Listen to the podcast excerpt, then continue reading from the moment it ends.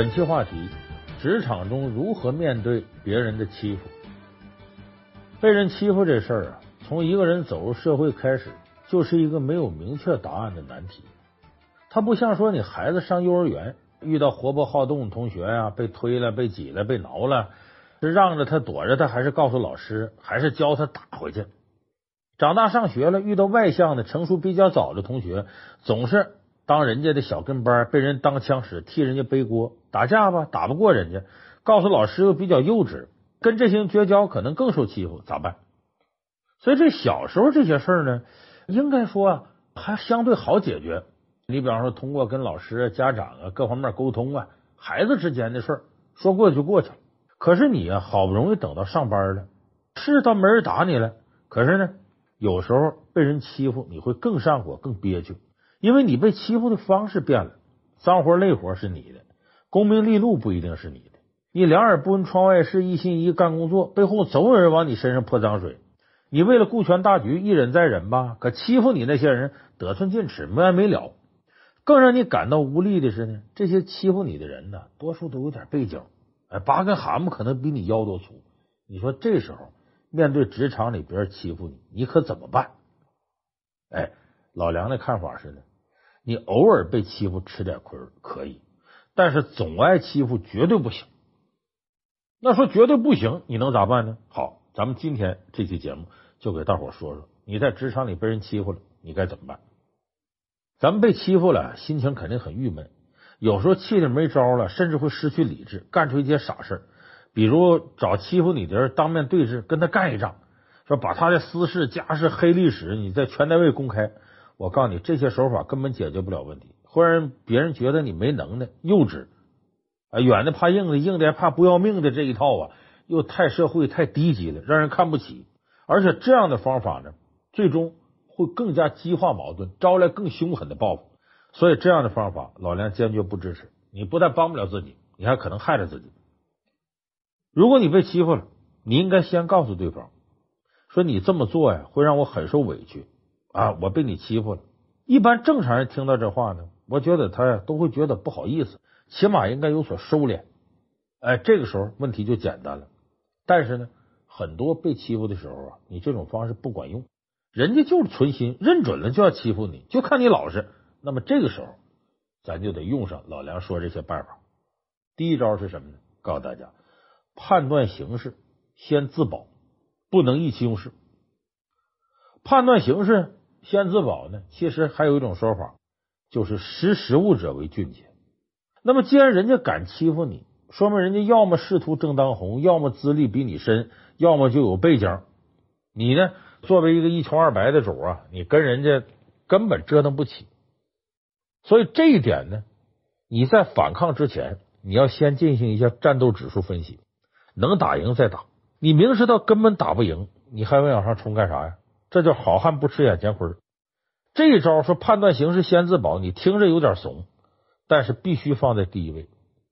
这个就是你学游泳，先得学怎么浮上来；学滑雪，你先得学怎么样摔倒。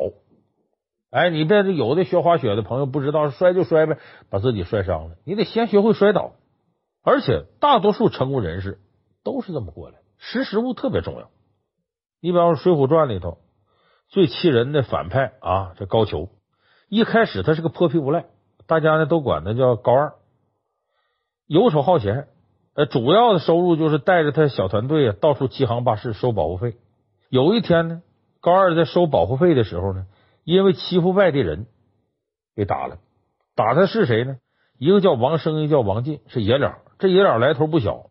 王生呢，当时呢已经是八十万禁军总教头，是林冲的前任。王进呢，后来是九纹龙史进的师傅这爷俩这功夫很厉害。王生这老爷子呢，差点把高俅肋骨打折，结果高俅在床上躺了三个月，这梁子算是结上了。后来高俅呢走了狗屎运了，当上太尉。上班的第一天在单位点名，忽然发现王进的名了。一想，当年就他爸爸呀，把我肋骨打折了，我躺仨月呀，这报复心就上来了。哎，第一天也赶巧，这王进呢请病假没上班。高俅可不管那些，老子要报仇！你给我过来，把王进呢从这个病榻上揪来之后呢，高俅马上就问说你爸爸可是八十万禁军教头王生？王进赶紧答：“正是家父。”高俅心说：“可乐坏，验明正身了，风水轮流转，你落到我手里，你看我怎么收拾你俩？”又问：“说他人呢？”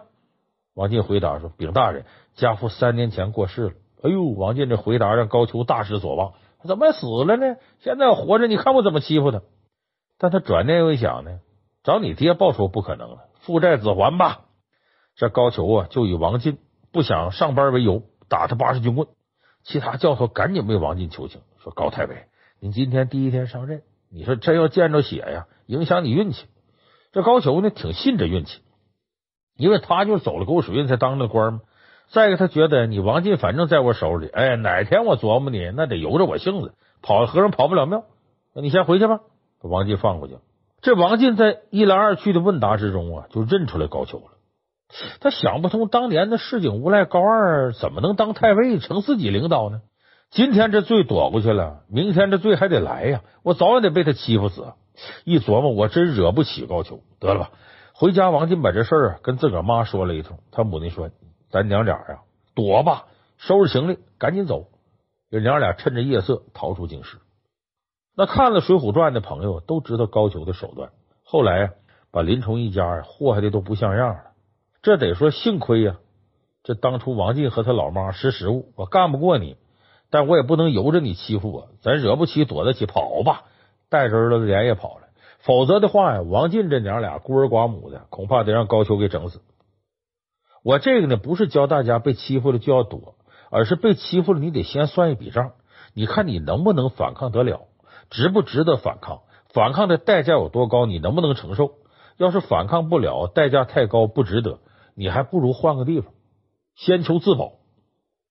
这个不光说古人呢，你看现代人，因为我就看过林心如有一个采访，说他当演员成名之前呢，总受欺负，比方剧组里所有人都给你脸色看。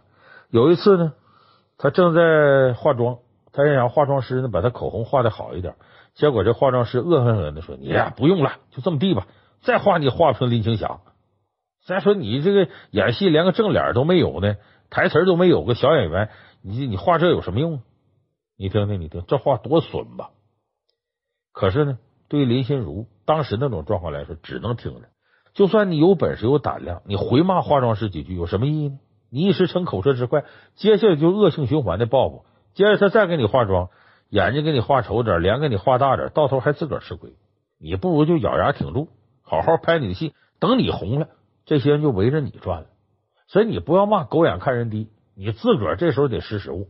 当你弄不过狗的时候，你就得绕着它走，否则的话，你让它咬一口，你再打狂犬疫苗，要再打着假的，那麻烦更大。所以被欺负的时候不要着急，把自己的功夫先练好，等时机到了才能一举翻身。当然，除了明哲保身呢，总挨欺负的人还有点防身武器，你也不能总躲吧。你不能总有一个地方你你不行就换，这也换不起。所以说，总被人欺负，躲不是一个长久办法。我下面告诉你一招，抓住把柄反制对方。首先声明，咱们说这抓住把柄的，可不是说让你去威胁人家，而是当别人想要欺负你的时候，他就得想了，有所忌惮。哎呀，人家知道咱老底儿啊，算了吧，咱先别惹他吧。他惹的，他真要急了，把这底儿给抖出去，呃，咱咱也受不了，他可能就不欺负你。所以抓对方把柄这招很好使。我给大家举例子啊，《三国演义》里边，《三国演义》武功的排行有句顺口溜：一刘二赵三典韦，四关五马六张飞。哎，排老大的是吕布，排第六的是张飞。不管怎么排，吕布都是公认第一名。可是这么厉害的吕布，在《三国演义》里边啊，他居然有点害怕排第六的张飞。你能想象吗？有人问了，说不对呀，吕布什么时候怕过张飞呀？刘关张三人在虎牢关前三英战吕布，仨人上去，将将跟吕布呢打个平。说他个人的实力应该在张飞之上，怎么能怕张飞呢？你还真别不信，吕布就是有点不敢惹张飞，因为张飞抓住他把柄，还总拿他把柄说事。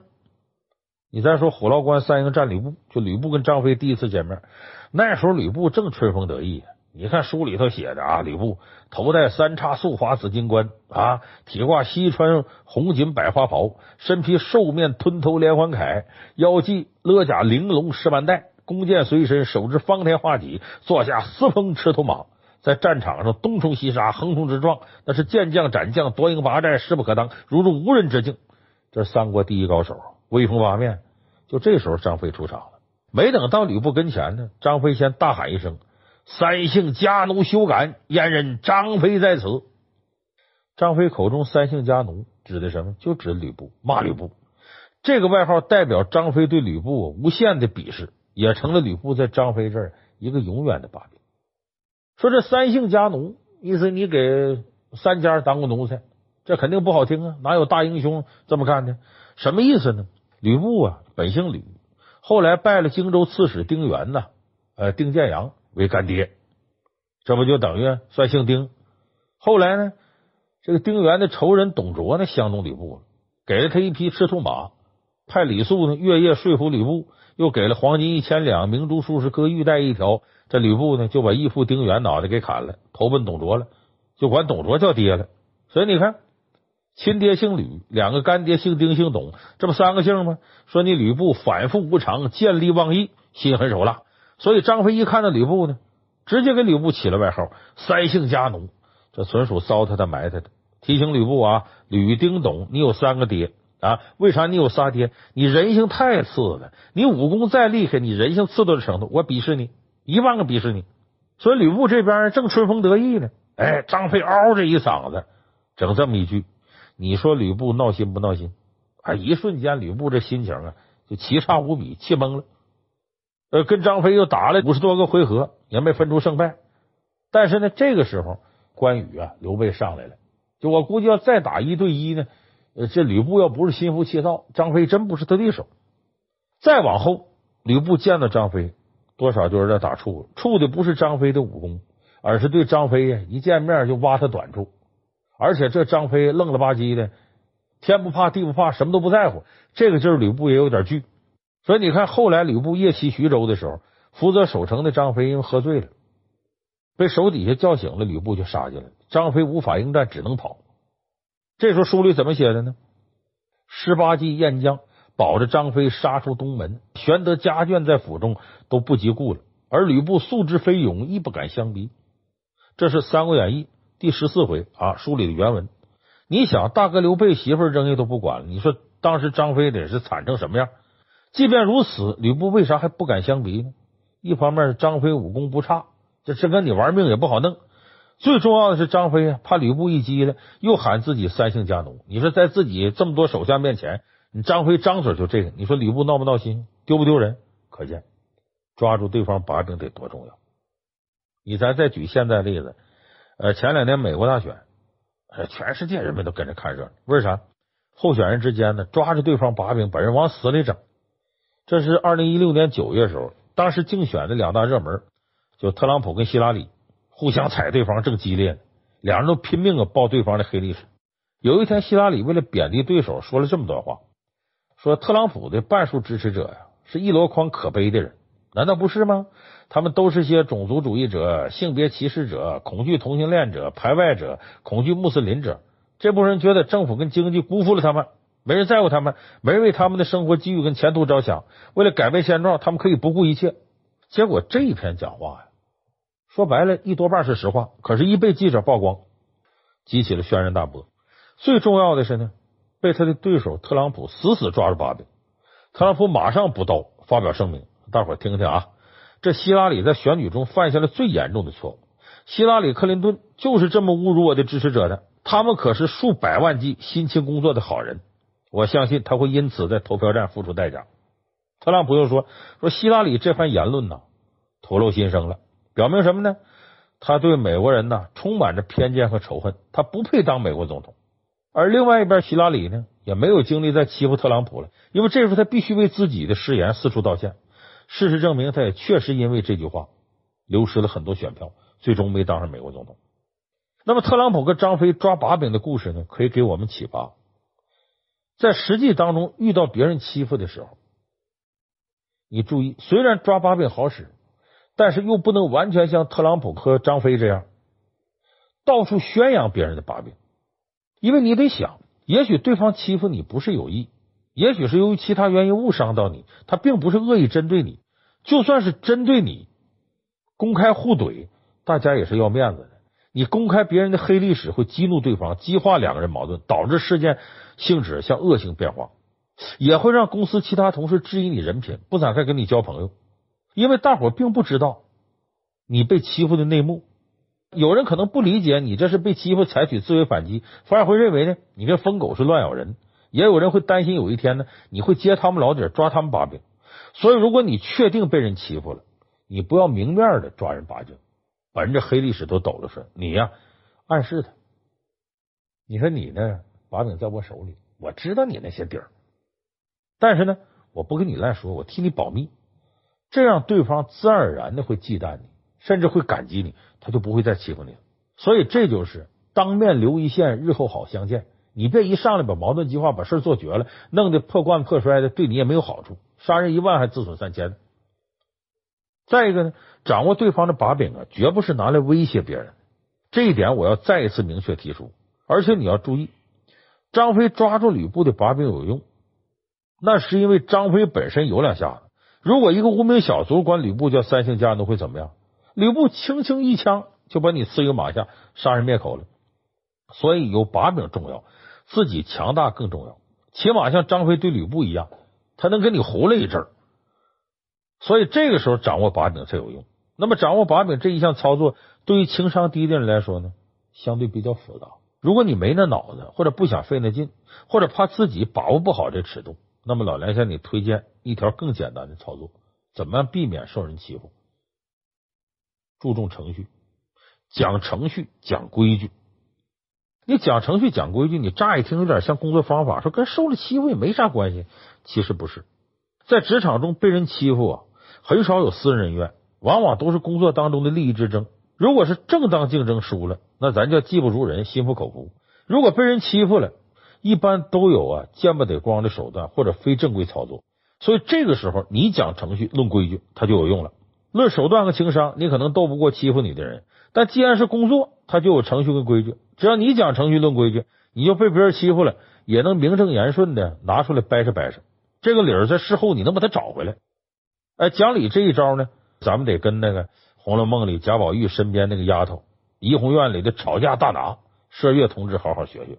这个麝月呢，是宝玉的贴身丫头，没有袭人职位高，也没有晴雯付出多，但是她是陪宝玉到最后的人。就光从这一点就能看出她不简单。她立足大观园的方法是什么呢？我位置低，但是我遇事讲程序、论规矩、讲道理，而且把这些事儿。能摆到明面，让你见不得光的都得躲着。你看《红楼梦》第五十二回，晴雯呢把坠儿的母亲叫来，让他把闺女带走。人家郅儿这守年偷东西，我不要了，你领回去吧。大观园里头好多的单位，各个单位待遇都不错。这坠儿妈呢不想把女儿带走，她想倚老卖老，跟晴雯呢没理辩三分。说姑娘们怎么了？你们这侄女啊，这坠儿是你们晚辈，这你这侄女不好，你们教导教导，怎么给撵出去了？这也太不给我面子了。这晴雯虽然脾气暴啊，但是她没有面对这些老奸巨猾的这些老婆子的办法，有劲使不上，只能瞎吵了两句。说你这话你别跟我说，你等这个宝玉回来，你问他，跟我们无干。结果呢，这坠儿妈冷笑道：“我哪有胆子问他去？再说宝二爷哪件事不是听姑娘们的？”就算他同意了，你们不同意也未必有用。你看刚才你们这些姑娘背地里直接喊宝玉的名字，你们能直接叫宝玉，我们可不行了，我们就没规矩了。哎，这老婆子用这不阴不阳的话呀，就要把晴雯欺负住。这个时候，麝月出场了，几句话就把这老婆子说没电了。麝月说：“嫂子，你只管把你女儿带走啊，有话完了再说。这个地方哪是你这样人能讲理的？”你见谁和我们在这地方讲理？别说你，就你的领导赖奶奶、林大娘啊，都得担待我们三分。哎，说到宝玉的名字，从小到大，老太太吩咐过，把宝玉这名啊贴的到处都是，让所有人都叫。为啥？为的好养活。你看那挑水挑粪的、要饭的都能叫，何况我们了？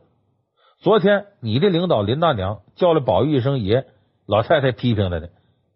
我们哪个人不把宝玉两个字一天念二百遍？偏偏你来又挑这眼，等你哪天有时间，你到老太太面前挑眼，你看老太太怎么教训你。我跟你说，嫂子，你没跟过大领导，你没干过这些体面的事儿，你整天净在山门外头混了，你不知道我们这里头规矩。这里也不是你能站着不走的。再会儿不用我们说话，就有人过来撵你，你信不信？你要还不明白，这么的，你先把你女儿带回去，然后你再找你的直接领导林大娘跟你说话，让他来跟宝爷说。家里成千上万的人，这个也来理论，那个也来理论，我们认识你谁呀？这几句话。处处的把贾府的规矩摆到前头，顿时就把要胡搅蛮缠这坠儿妈呀说的无言可对，也不敢再待了，带着坠儿赶紧走了。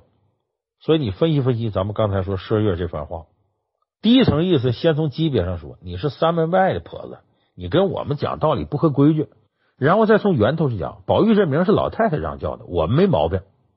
他其次呢，在阐明程序，你懂不懂规矩？你要不服这判决，回头你让你的领导走程序，逐级汇报。你别越级汇报，这没你说话的地方，你赶紧走。所以这几句话呀，说的非常硬，道理也讲的明明白白。大观园里的婆子呀，那都是人精，也不是谁能摆得了的。之所以麝月的话起作用，就是因为他讲程序、论规矩。你别看我们年轻，但我们有大观园的规矩和最大领导撑腰，谁也欺负不了我。咱们得按程序来。所以你看，这个讲程序、论规矩啊，在战术上听起来很老土。一旦活学活用，那是非常霸道的。有时候不但能保护你不受欺负，你还能够强词夺理办一些事。你像宝玉的丫鬟芳官被自己干妈给打了，按照说这妈教训姑娘呢，一般人不好干涉。但麝月几句话又把事摆平了，用的也是讲规矩，哎，这些原理。麝月说的是呢，你闭嘴听我说啊，我且问你，别说我们这，你看满园子里，谁在主子屋里教导过女儿？就算那是你亲生女儿，分到主子屋里上岗了。就只有主子能打她骂她。再一个，大一点的姑娘姐姐，我们在这儿打她骂他他，谁能允许你们这些老婆子进来管闲事？都这样的话，你让你这个姑娘丫头跟我们学什么？你真是越老越没规矩。哎，说白了，你再这样闹的话，我们往上汇报汇报，如何如何如何如何？哎，他把这些个大观园里规矩一一往前一摆，顿时方官他母亲不敢造次了。所以呢，这么一起呢，妈教训姑娘的恶性事件呢，袭人劝也不好使，晴雯骂也不好使，麝月几句话又摆平了。为啥？把规矩抬出来。天大的事儿抬不过一个理字。国有国法，家有家规，单位里头都有单位的规矩。哎，你不按规矩来，那你是不尊重老板，不尊重这单位。所以你不按规矩来，你欺负我，那其实就是欺负老板的。所以说，论能力啊，你可能很平庸。论人缘，你可能没朋友；论智商，你可能没手段；论情商，你可能不得宠。但是你只要懂规矩、讲程序，最起码在职场上，恐怕没有人能欺负得了你。尤其是摆到明面上，你肯定占理。但是，前提你得懂得规矩，你得讲程序。所以，华为的创始人任正非说过嘛：“华为要玩命成长，必须要长大。”他就说到根儿上了。为什么呢？因为你长大了，才能不受欺负。他就用这个信念带着华为一步步做大的。那么今天呢，我要把任正非说这话“玩命成长”呃送给咱们这期节目的听友，就说一千道一万，与其绞尽脑汁的想被人欺负了怎么办，你不如把心思用在个人成长上。当你自己足够强大的时候，别人就不敢欺负你了。所以千言万语汇成一句话：你要强大了，别人就动不了你。所以在职场中，怎么防止别人总欺负你？我前面讲的都是战术，真正的战略是什么？让自己尽快强大起来。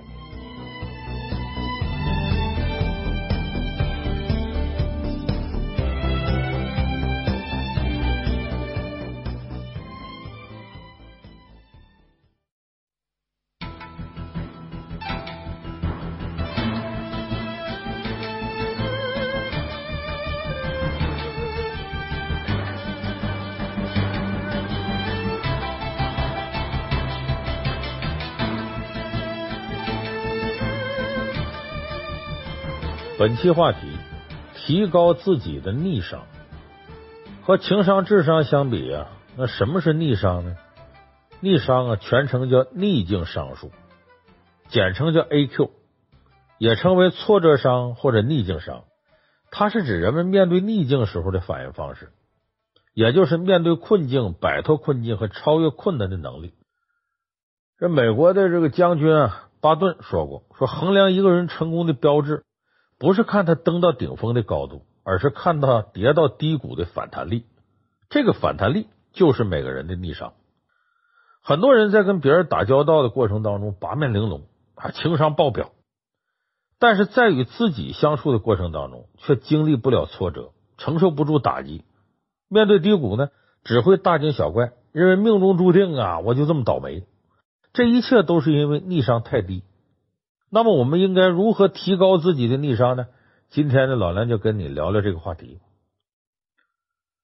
也就是在这两年呢，逆商的概念呢，从职场培训的范围当中走出来，一点点被大家熟知跟重视。越来越多的人开始意识到啊，这是一个拼逆商的时代。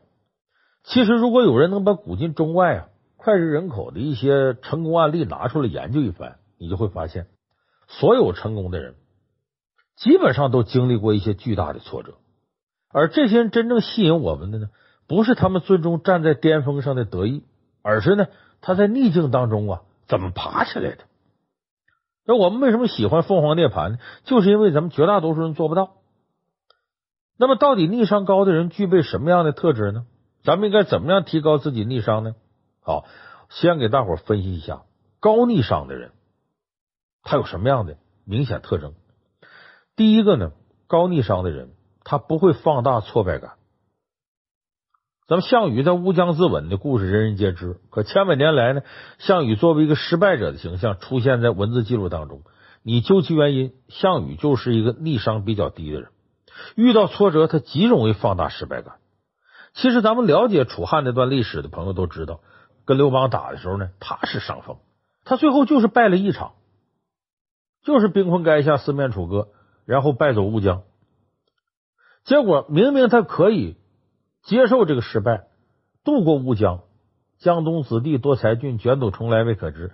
但是他自己自刎乌江，放弃东山再起的机会。不得不说，逆商有时候也会决定一个人的历史地位。就人活一辈子，你不可能总顺风顺水，尤其是一些大人物。老天爷给了你很多的才能，一定给你设计一条不平坦的道路。你想获得更高的权位、更高的地位、更高的你的欲望，那么你必然在这过程当中会让你遍体鳞伤，会充满着挫折感。说如果人人都失败一次就要死要活、一蹶不振，那这整个世界都得倒退回原始社会去。所以从某种程度来说呢，政治人物的逆商比情商跟智商更为重要，因为政治斗争历来呀。是激烈程度最高的斗争，失败和挫折呀，跟家常便饭是时有发生。你像在经营云集的三国时代，那么这种失败就更加司空见惯。这提到三国，咱得提到逆商最高的一位人物，谁？曹操。这是三国一大巨头。曹操这辈子呢，赢了很多次。你像重大的像官渡之战，他也输过很多次。更著名的赤壁之战，可是他老人家，这心理素质太好了，尤其是逆商极高。不论经历什么样失败，他从不放大挫败感。你看项羽败这一次受不了了，他觉得天塌下来了。可是曹操呢，经历那么些次失败，他从来不觉得挫败是个多了不起的事儿，他反而能够泰然处之，然后从头再来。所以三国这个时候谁的成就也没有曹操大。你拿赤壁之战来说，曹操的战舰军营全都着火了，这八十万大军死的死，伤的伤，败的一塌糊涂。不仅统一江南不可能了，自己当时这小命能不能保都难说。这事儿要搁到袁绍身上，心胸狭窄就得气死多少回了。可曹操真是曹操，虽然败得很彻底，丢了面子，但是他不减英雄气度。你看他败走黄蓉道的时候，经常哈哈大笑，就不像刚经历一场大败，连旁边的将士都面面相觑，说这干嘛呀？不知他葫芦卖什么药，有人怀疑说是不是咱们丞相因为失败疯了？笑完之后呢，曹操还能分析地形，说这个时候谁在这堵我们呐？我们这死无葬身之地了。你看，他还有心情去调侃这个。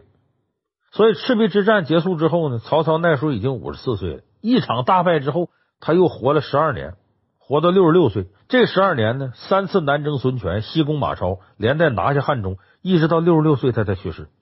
可见，就身心健康而言呢，赤壁之战没有对曹操带来任何负面影响。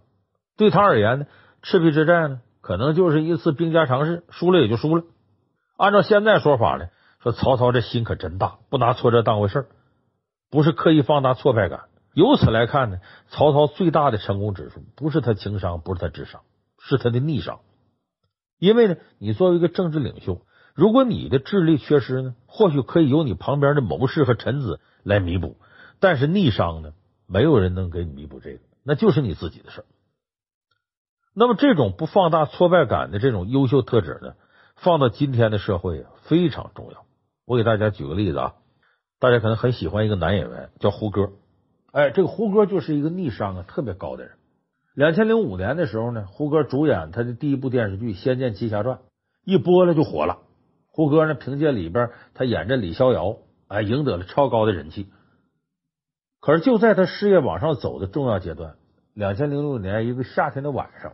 天降横祸，胡歌坐在商务车里边，发生严重的追尾事故。当时胡歌的右眼呢遭到重创，整个右脸是血肉模糊啊，甚至都失去知觉。这个时候呢，胡歌一度认为自己肯定会失明，包括当时医生给出答案都说不能确定。当时呢，这个胡歌颈部大动脉啊，距离被戳破就差一毫米。四天之内，他进行两次全麻手术，脸上缝了一百多针。保住了命，但他脸看起来有点面目全非了。那么车祸之后呢？胡歌这个心态啊，真是好极了。他没责怪任何人，甚至他他接着用当时由于疲劳驾驶才导致车祸发生的他的司机。那么面对可能眼瞎跟破相的这个逆境，胡歌呢自我调整心态，他还谈笑风生。他跟自己工作人员开玩笑说：“没事，我还能演《射雕英雄传》呢。如果我眼睛瞎了，我就演飞天蝙蝠柯镇恶啊。”郭靖他大师傅瞎吗？说如果我要破相呢，我就演梅超风，还省着化妆了。还凭借这种淡定跟乐观呢，胡歌挨过了痛苦的身体恢复期。等扛过了这段时间复工之后呢，他确实对于自己往前怎么走也彷徨也不确定，但是在挫败面前，他是走一步看一步，很坚定。那么胡歌无疑是很成功的人，车祸呢没有把他打垮，没有让他意志消沉。后来，随着《琅琊榜》啊、《伪装者》呀播出，胡歌用了十年时间，到二零一五年的时候，达到了人生的第二个高峰。所以，如果你经常呢看一些人物传记，你会发现这些成功的人呢都有同一种能力，就是如果遇到挫败，不会发脾气，也不会迁怒他人，他不会放大这种挫败。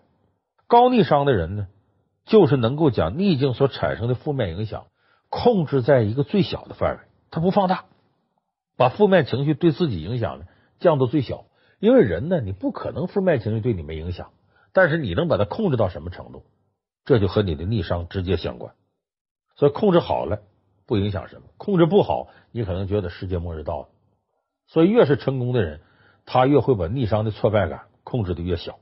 这我说高逆商的人会控制挫败感。第二个，高逆商的人拥有更高的忍耐力，往往比正常人呢，他的忍耐力要高好多。你看越王勾践数十年如一日卧薪尝胆一雪前耻了，他这忍耐力不是谁都能有的。爱迪生呢，发明电灯之前他失败了多少次？就历史上很多成大事，他都有一个非常长的失落期。他们在这时候要蛰伏，要忍耐，要充满希望，坚持努力，要不能放弃。等到最后机会来了，你如偿所愿。那么所有逆商高的人都具备这样长时间忍耐的能力。而美国有一家知名广告公司总裁，他叫吉姆斯。有一次呢，对哈佛新生演讲会上，他这么告诉大家：说在困境当中啊，你要懂得忍耐，注重积累。你看似折磨煎熬你的环境，总能历练出最后的强者。你咱们还拿三国举例，司马家族为什么能够在东汉末年三足鼎立时候他捡漏成功，开创了西晋？这跟他的当家人司马懿超高的忍耐力有关系。司马懿的忍耐力多强呢？咱们看他跟诸葛亮对阵当中就能看出来。司马懿呢，在跟蜀军对峙一百多天不出战，躲。蜀军到城下叫嚣骂战，他都忍了。诸葛亮都被司马懿耐性给逼急了，没办法，送给司马懿一件女人衣服。这在古代对于一个将军来说奇耻大辱。司马懿呢，依然能够隐忍不出，硬是拖着诸葛亮病逝。你不得不服司马懿，直接把诸葛亮给拖死了。你想这个过程？你对于司马懿来说，他得有多煎熬？另外一点，我们看到司马懿在曹氏家族权力面前，始终表现的很谦逊，不敢露半点高见，因为他知道曹操为人。曹操一方面呢想用司马懿，另一方面他也要找机会除掉司马懿。说司马懿英是狼顾，久必成大患。他并不信任司马懿，司马懿早有洞察，所以事事隐忍，从不露出一点破绽。可以说，司马懿如果要有一点破绽，早就死在曹操手底了。他一路忍到曹操死，等曹操死了之后呢，司马懿在曹营当中周旋，哎，因为他的兵权呢被收，他表面上依旧呢以忍让为主，装病。哎，取得了大都督曹爽的信任，而另一方面，他也经营自己的势力，最终在政变当中呢，弄掉曹爽，最后呢获得政权，走上魏国军权最顶端，当了丞相。所以当时司马懿、司马昭、司马师、司马家父子三人统理国事。等他病逝之后呢，他留在他孙子司马炎，最后呢一统三国，取代曹魏。这时候天下正归司马，纷乱的局面结束，哎，等于他完成了。三国之后的统一，那么我们从司马懿的一生当中，你不难看出，他之所以能够取得成功，主要归结于他的忍耐。他在多次遭遇艰难的处境下呀，他都忍了下来，并且忍之有术，忍之有度。正因为他能认清局势，知道什么时候该忍，不纠结于个人得失，不纠结于个人情绪，司马家最终夺得天下。司马懿一生啊，是把忍字用的炉火纯青，硬是在逆境当中忍出一片天。所以咱们常说，小不忍则乱大谋。凡是逆上高的人，都能忍常人之所不能忍。咱别说历史，就说现代社会，我们自己，甚至是我们身边每一个人，在人生过程当中，你会经历很多挫折。当你不甘心命运安排，但又不能马上击败命运的时候，你就得必须学会忍耐。我给大家举个最普遍例子，我想很多人都有这经历，就当你呀熬夜。完成老板要求明天必须完成的文稿啊、PPT 啊什么，眼看快完成的时候，电脑突然死机了，你忘保存了，这一晚上可能这苦功就白费了，你肯定会觉得这天塌下来，太绝望了，委屈又难过。那么这时候你是决定不给老板干这活了，等着他开除你，还是咬牙重新选择开始呢？我想大部分人都会选择后者。是什么让你在最难过和委屈的时候依旧不肯放弃呢？在你绷不住的时候，总有一样东西苦苦撑着你，让你继续忍耐吧。或许是强烈的责任和担当，或许是对自己负责、对未来的希望。但是这些加一块，其实都是你逆商的体现。每一次你绷不住的时候，其实都是命运在这考你呢。你熬下去，你就能看到不一样风景；熬不下去，你就在这歇了吧。所以，当一个人能够在逆境当中忍耐焦虑跟痛苦，并坚持做自己该做的事儿，那么你绝对具备了。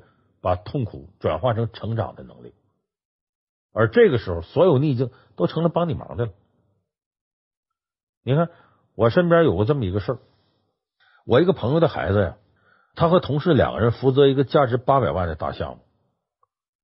这时候，这个大项目呢，客户呢是一个制造业的大金主，眼看着马上就要呃出提案了，结果呢，和他一起负责这项目的同事突然离职了。因为这时候客户要求特别高。同行竞争也特别激烈，那么我朋友的这个孩子呀，咱们管叫小杨吧，他对这个客户跟制造行业呢，还真不是太了解。原来了解客户都是他跟他搭档的，他搭档离职了，而这时候公司呢对这个项目不抱希望了。他本来为这事儿都忙活一段时间了，等一下子跌入谷底，他自己都想干脆我辞职得了。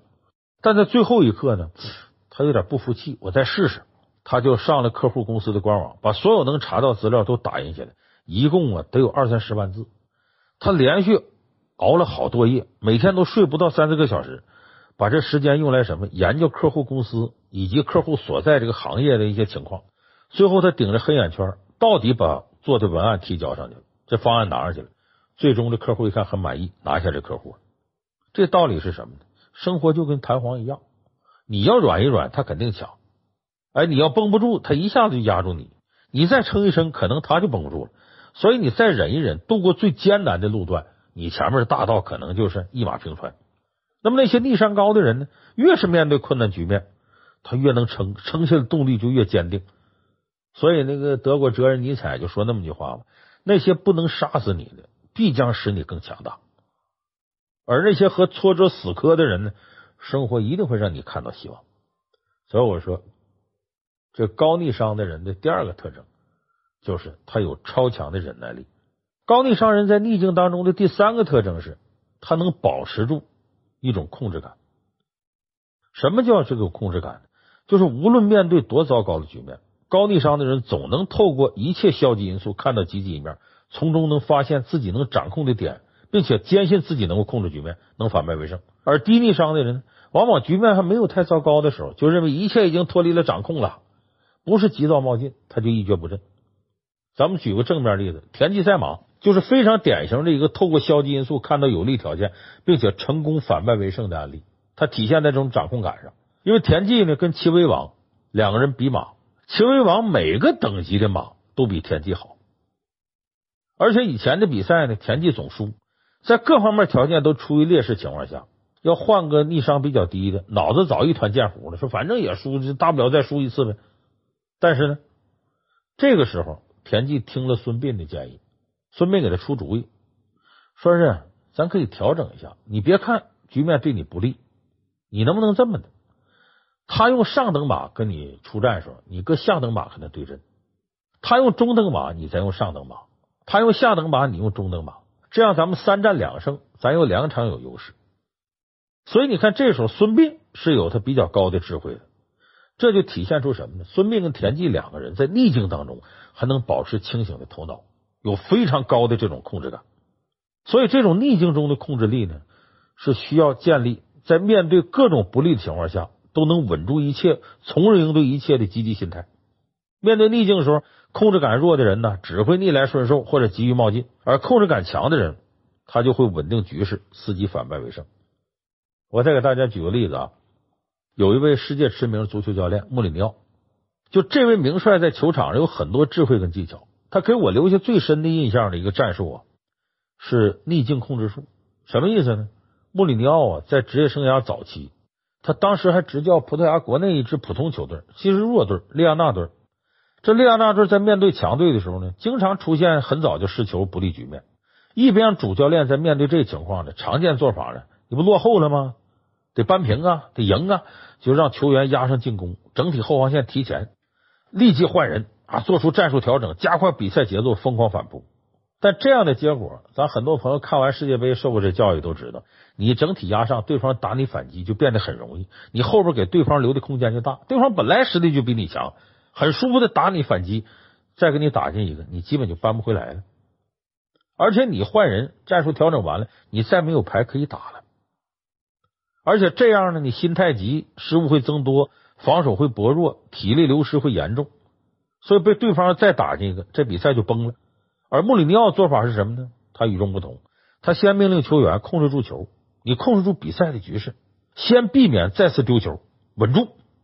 其次呢，他会要求球员，你先把节奏放慢，先把体力保留住，你用你频繁传球呢，牵引对方球员跑动，来消耗他体力。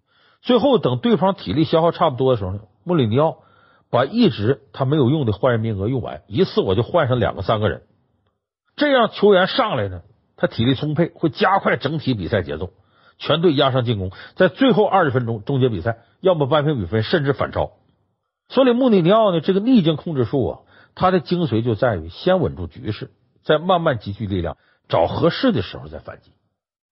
这一点呢，我们可能很多人对韩国队的有些打法很了解。韩国队，你尤其他的篮球队，他就有这个特点。你比方说韩国，呃，他的男篮、女篮跟中国队比呢，不同阶段实力都不如中国队，可是他经常在中国队身上爆冷。你像两千零二年釜山亚运会，那这是打的中国队第四节都都找不着北了。他为什么能做到呢？就是韩国队在逆境情况下，整体实力他不如中国队。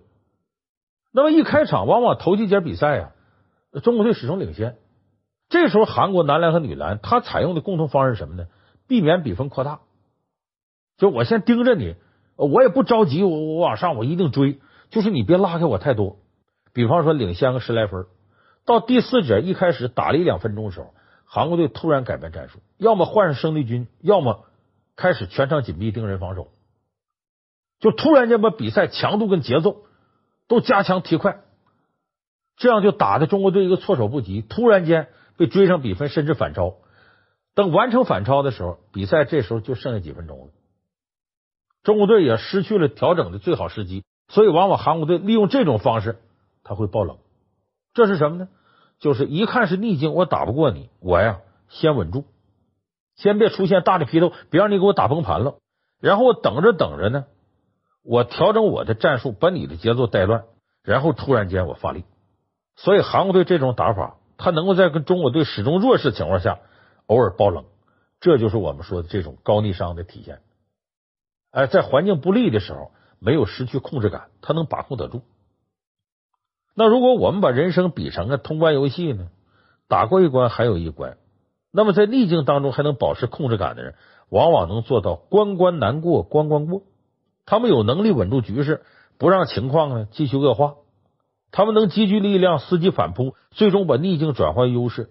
这样的人不怕拿到一手烂牌，因为他们总能够扭转乾坤，去重新谱写自己的成功之路。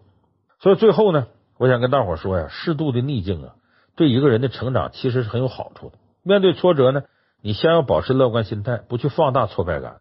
其次，提高忍耐力，在看似煎熬的环境当中持续努力。最后，在逆境当中要保持控制感，要稳得住自己，这些都是提升逆商的路径。你看，在这个豆瓣上，我看到那么一句话，说你要学会啊，如何把生活赠予你最酸涩的柠檬酿成一杯甘甜的柠檬汁。哎，你想要的呢，岁月都会给你，只要你不停向前，这艰难总会过去，而你的高逆商将为你保驾护航，让你活成你想要的模样。所以在面对挫败的时候，可能情商、智商都是个基础，而逆商是你度过挫败非常好的一个路径，它也可能是你人生必须要走的一条独木桥。